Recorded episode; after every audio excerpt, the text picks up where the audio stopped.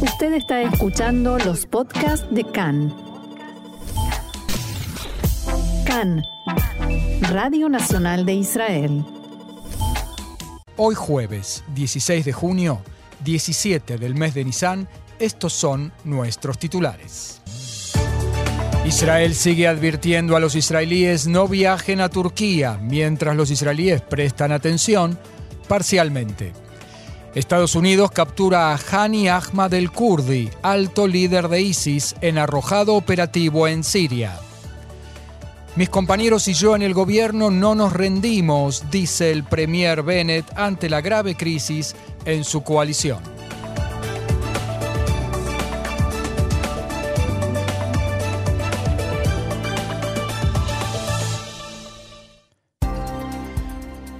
Vamos entonces al desarrollo de la información. El temor de un atentado iraní contra israelíes en Turquía. El sistema de seguridad israelí formó un equipo de operaciones especial que funciona todas las horas del día. En él están incluidos agentes del Mossad, del Shin Bet y representantes de la Comandancia de Seguridad Nacional.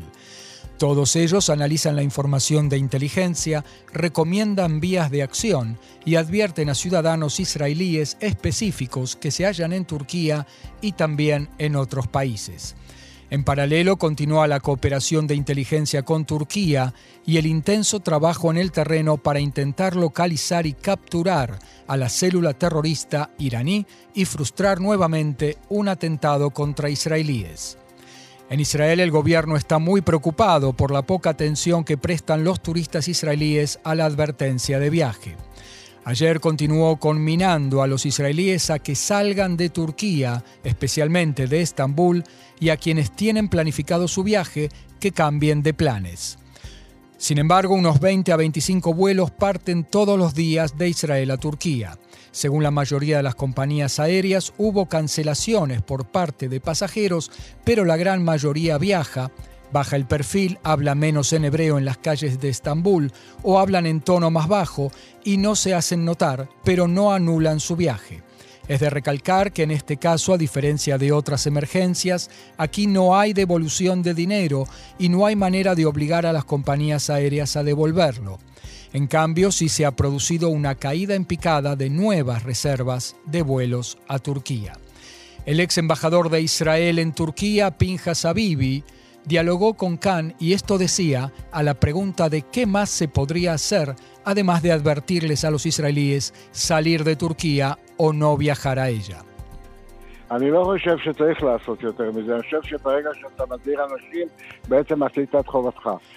No creo que haya que hacer nada más que eso. Creo que desde el momento en que se advirtió a la gente, de hecho has cumplido tu obligación.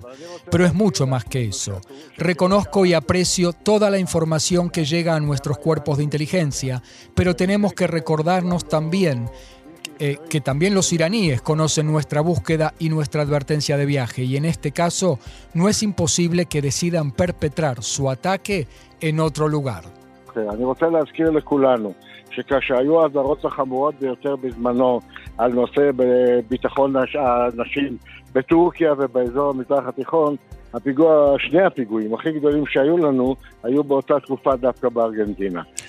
Quiero recordarles a todos que cuando hubo advertencias de viaje gravísimas en el pasado en Turquía y en todo el Medio Oriente, los dos atentados más grandes que sufrimos fueron en esa época justamente en Argentina. Entonces yo sostengo que hay que informar, hay que cuidarse, pero la prudencia debe darse no solamente en Turquía, sino en todo el mundo. Y una advertencia de viaje es solo una advertencia, no una orden, y así debe ser vista. Pero entonces se le pregunta a Pinjas a ¿está bien viajar incluso a Turquía, pero simplemente cuidarse? ¿O por el contrario, no viajar a ningún lado?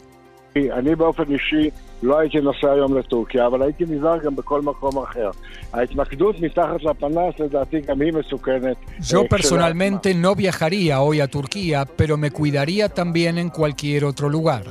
Buscar debajo del farol, en mi opinión, también es peligroso en sí mismo. Hay que recordar que existe una voluntad colosal de venganza de los iraníes contra Israel.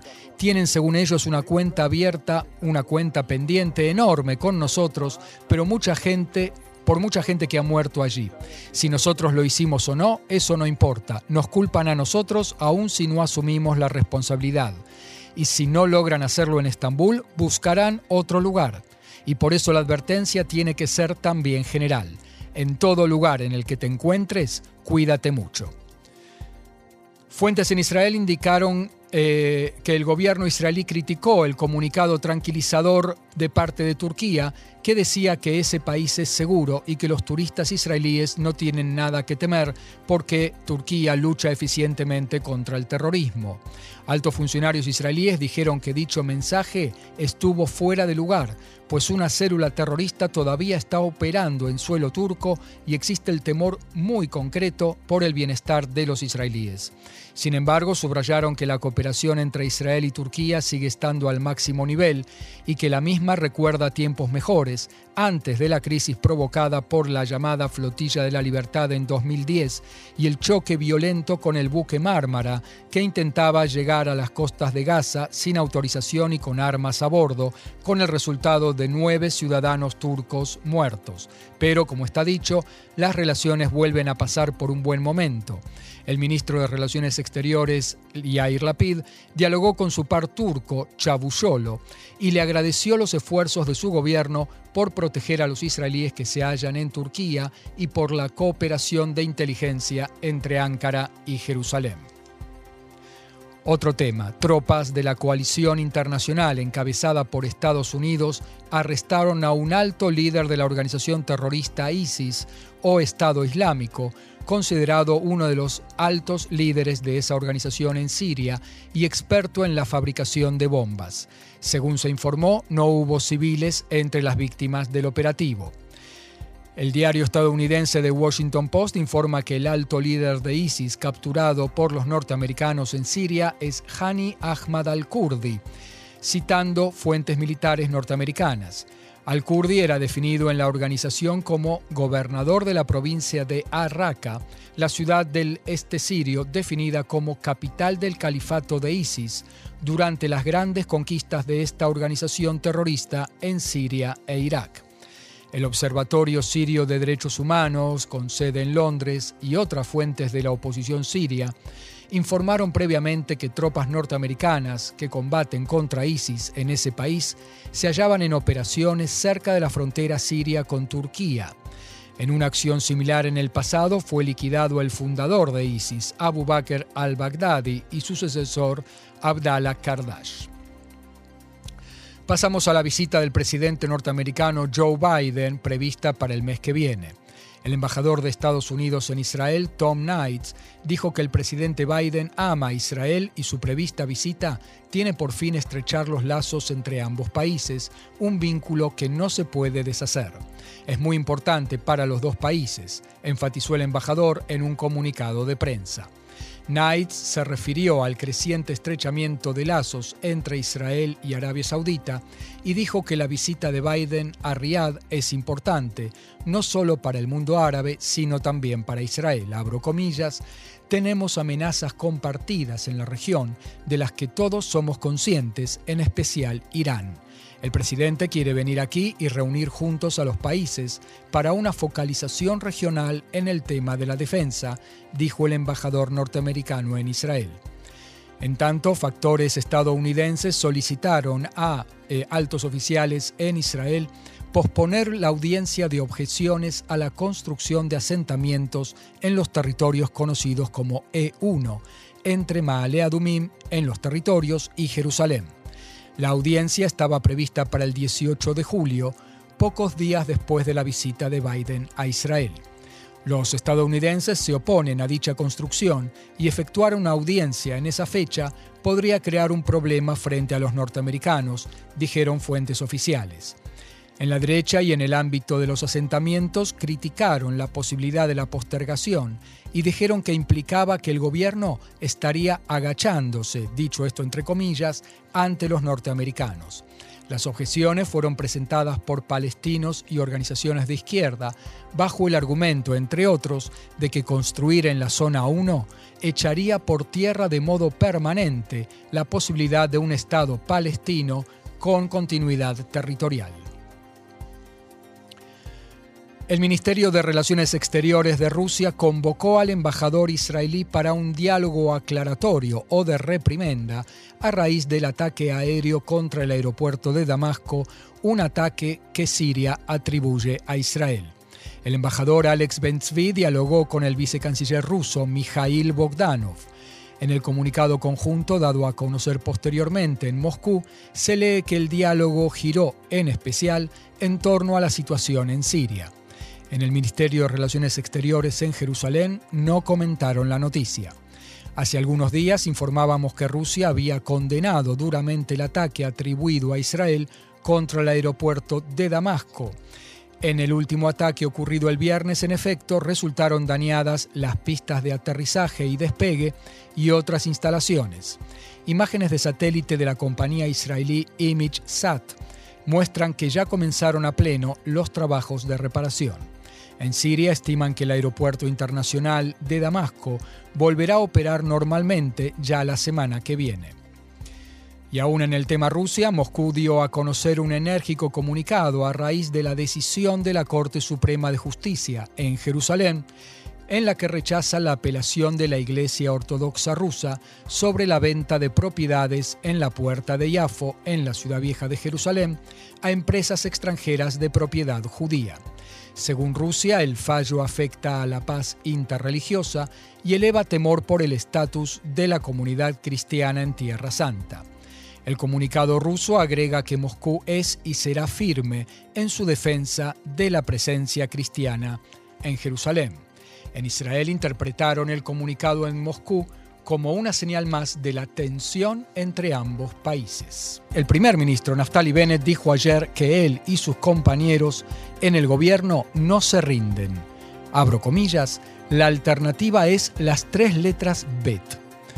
Bibi, Bengvir o Bejirot, es decir, Bibi es Benjamin Netanyahu, Ben-Gvir es el diputado de la ultraderecha Itamar Ben-Gvir del Partido Sionismo Religioso y Bejirot quiere decir elecciones, nuevos comicios, que nadie en Israel desea, apenas un año después de los últimos comicios.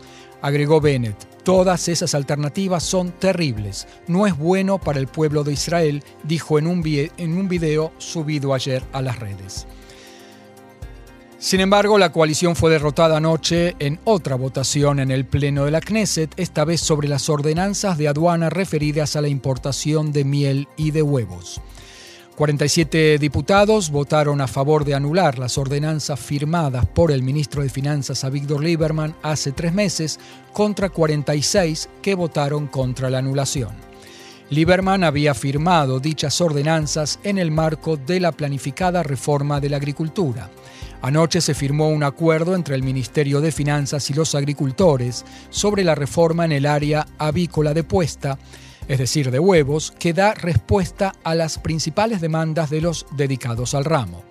El titular de la Unión de Agricultores de Israel y secretario del movimiento de Moshavs, Amit Ifraj, se comprometió a continuar los esfuerzos por llegar a un acuerdo también en el ramo vegetal. En tanto, la coalición se prepara para una larga serie de derrotas hoy en la Knesset. Según se prevé, la diputada de Meretz, Raidar Rinawi Zoabi, votará por primera vez con la oposición sobre propuestas de ley sociales y otras que benefician a la sociedad árabe.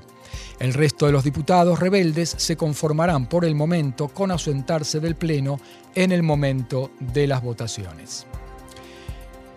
El diputado Israel Katz del Likud criticó duramente la política económica del gobierno y dijo en diálogo con Khan que el ministro de Finanzas, Lieberman, ha perdido toda capacidad de hacer aprobar decisiones económicas en la Knesset. Según él, somos testigos de un aumento anormal de los precios de la vivienda y se debe evitar el aumento de los impuestos del gobierno, canalizar subsidios a áreas como la electricidad y el combustible e impulsar el crecimiento de la economía. El diputado Katz subrayó que, abro comillas, no cabe duda de que el experimento de este gobierno ha colapsado. El diputado Mijael Bitton de Cajol Labán, titular de la Comisión Económica de la Knesset, dijo que no provocará la caída del gobierno en votaciones importantes como mociones de desconfianza o de disolución de la Knesset. Con todo, subrayó que continuará luchando por las capas necesitadas de la sociedad. criticó duramente a la ministra de Transporte Merav Mijaeli, que intenta esquivar a la Knesset con su reforma a las tarifas de transporte. Según él, si la reforma se concreta, la periferia sufrirá un aumento de tarifas de un 270%. Dijo Beaton en diálogo con Khan que, si gracias a mí no aumentan las tarifas, estoy incluso dispuesto a pagar con mi banca en la Knesset. Sobre el acuerdo alcanzado en el tema de la avicultura de puesta con el ministro de Agricultura, Beaton alabó al ministro de esa cartera, Oded Forer. La ministra de Transporte, Merav Mijaeli, por su parte, rechazó las críticas del titular de la Comisión Económica de la Knesset, Beaton, y dijo que la reforma en la que tanto trabajaron los funcionarios de, de mi cartera por tantos meses es buena para la periferia. No se puede sospechar de mí que estoy en contra de la periferia, dijo. La reforma generará una rebaja de los precios de cientos de shekels para los poblados periféricos, aseguró Merav Mijaeli. Acerca de la huelga de choferes de autobuses, dijo que impulsaba la construcción de decenas de cuartos de descanso y también está trabajando para el aumento de sus salarios y llamó a los choferes a no afectar a los pasajeros. La violencia en el sistema sanitario. Los empleados de los institutos sanitarios israelíes efectúan una huelga desde hoy y hasta mañana al mediodía en protesta por la continuada violencia contra los médicos, médicas, enfermeras y enfermeros. Pararán los hospitales generales, los institutos geriátricos, psiquiátricos y de rehabilitación en todo el país. Las clínicas externas no funcionarán. Se brindarán tratamientos de emergencia, diálisis urgentes y tratamientos oncológicos.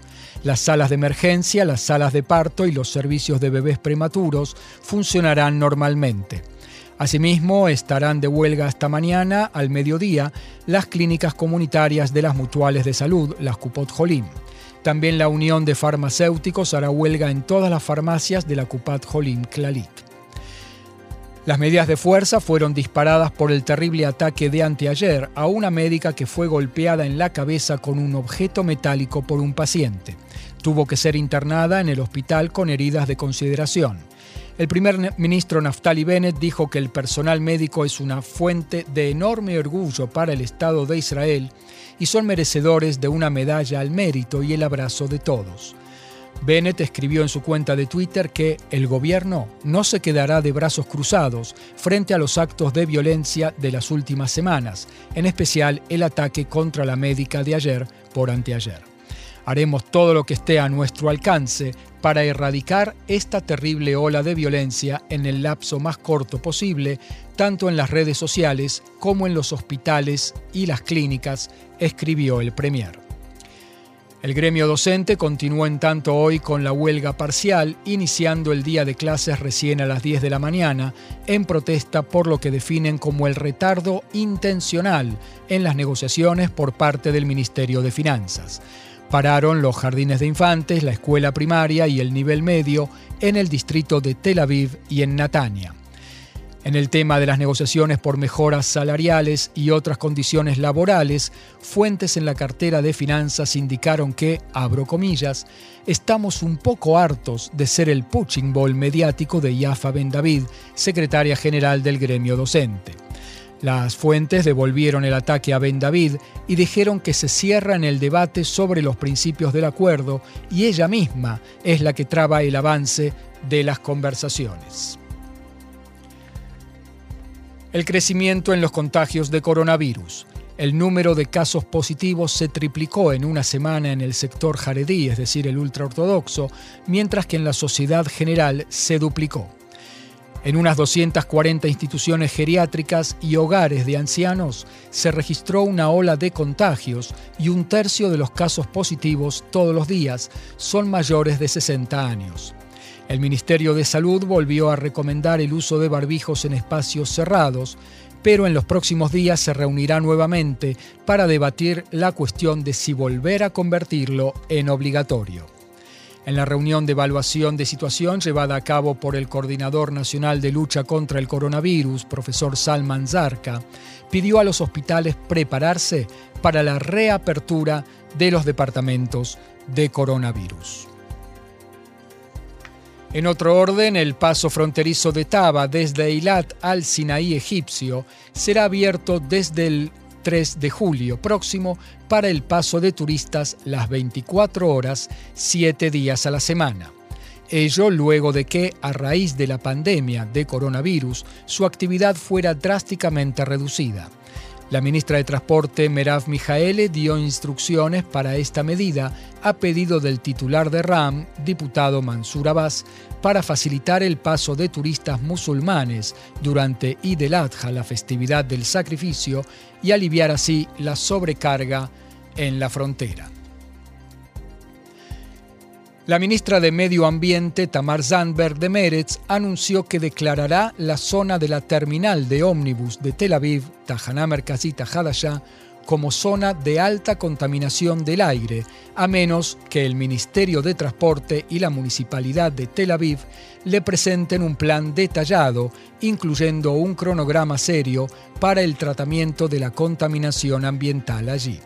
Según ella, en la zona de la terminal de la calle Levinsky de Tel Aviv se registraron medidas anormales de contaminación del aire debido a la emisión de gases de escape de los vehículos diésel, en especial autobuses. La organización de lucha contra la terminal de Tel Aviv aplaudió el anuncio de la ministra Zandberg, pero agregó que está harto de falsas promesas y que se debe hacer esa declaración de inmediato. La declaración de la zona como de alta contaminación del aire obligaría a la municipalidad a hallar una solución descontaminante en el lapso de seis meses. Cambiamos de tema, la industria aeronáutica israelí ha presentado su sistema Loto Verde, ELI 2139, su último sistema táctico multimisión y multisensor, como parte de Eurosatory, la exposición de seguridad y defensa terrestre líder en Europa. La exposición se lleva a cabo este año en París y cuenta con la participación de decenas de empresas israelíes. La empresa Loto Verde está diseñada, el sistema Loto Verde está diseñado para proporcionar capacidades de alto rendimiento contra cohetes, artillería y mortero, CRAM, y capacidades de vigilancia aérea y terrestre para fuerzas estacionarias y de maniobra. La capacidad del Loto Verde para realizar vigilancia aérea y terrestre es especialmente valiosa como medio de protección de la fuerza. Lo hace con una variedad única de sensores, tanto activos como pasivos, que maximizan la eficiencia de las contramedidas y el conocimiento de la situación. Esencialmente, Loto Verde integra sensores de las empresas Industria Aeronáutica Israelí y ELTA, en un sistema automatizado para detectar, rastrear, clasificar e identificar una amplia variedad de diferentes objetivos aéreos y terrestres.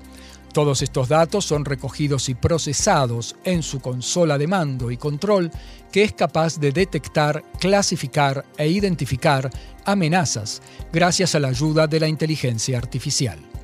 En conjunto, estos datos se combinan y se utilizan para proporcionar un cuadro de situación abarcativo e integrar sistemas de respuestas combinadas a esas amenazas. Además, el sistema puede adaptar a las necesidades específicas de cada cliente gracias a su arquitectura modular.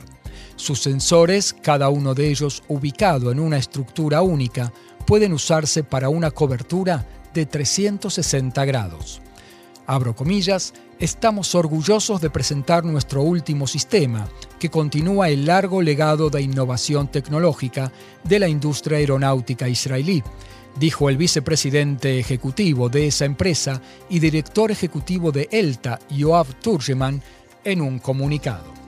Después de dos años de pandemia y como lo venimos anunciando, se inauguró ayer en todo el país la Semana del Libro Hebreo y multitudes de israelíes concurrieron a las ferias y los puestos libreros. Escritores e ilustradores asistieron a encuentros individuales y grupales con sus lectores, disfrutaron de sacarse selfies con ellos y firmaron miles de dedicatorias. El eh, primer día, como era lógico, transcurrió bajo el signo del fallecimiento del escritor Aleph Bet Yoshua, del que hablábamos recién, cuyo sepelio fue también ayer. A pesar de los avances tecnológicos y el progreso que dominan nuestras vidas en casi todos los ámbitos, los israelíes siguen respetando y amando la palabra escrita y el libro impreso. Los eventos de la Semana del Libro se extenderán hasta el sábado 25 de junio. En otro orden, el cese de los viajes a Polonia de las escuelas secundarias israelíes. En el gobierno polaco respondieron a la decisión israelí de interrumpir estos viajes a raíz de las diferencias que existen entre ambos países en términos de seguridad y también de contenidos. Los representantes polacos dijeron que están interesados en negociar, pero Israel debe aceptar sus demandas en el tema. Entre otras cosas, Polonia exige un cambio en el programa para que no fortalezca estereotipos falsos, según dijeron, acerca de los polacos, y un cambio también en la conducta de los arrogantes agentes de seguridad israelíes, según sus palabras, para que para con otros visitantes en los lugares de recordación. Terminamos con una noticia económica. Hubo un salto en la inflación, pero menos de lo que se esperaba. El índice de precios al consumidor en efecto aumentó en un 0,6% en el mes de mayo y en proyección anual se trata de un 4,1% de inflación, poco menos que las expectativas de los expertos. Se encarecieron mucho las frutas, un 14%, el vestido y el calzado, un 2,2%, los alimentos, un 0,9%, y la cultura y esparcimiento, un 0,8%. Los precios del transporte aumentaron en un 0,5%. El índice de los alquileres, del que se dice que aumentaron mucho, aumentó en mayo solamente en un 0,2%.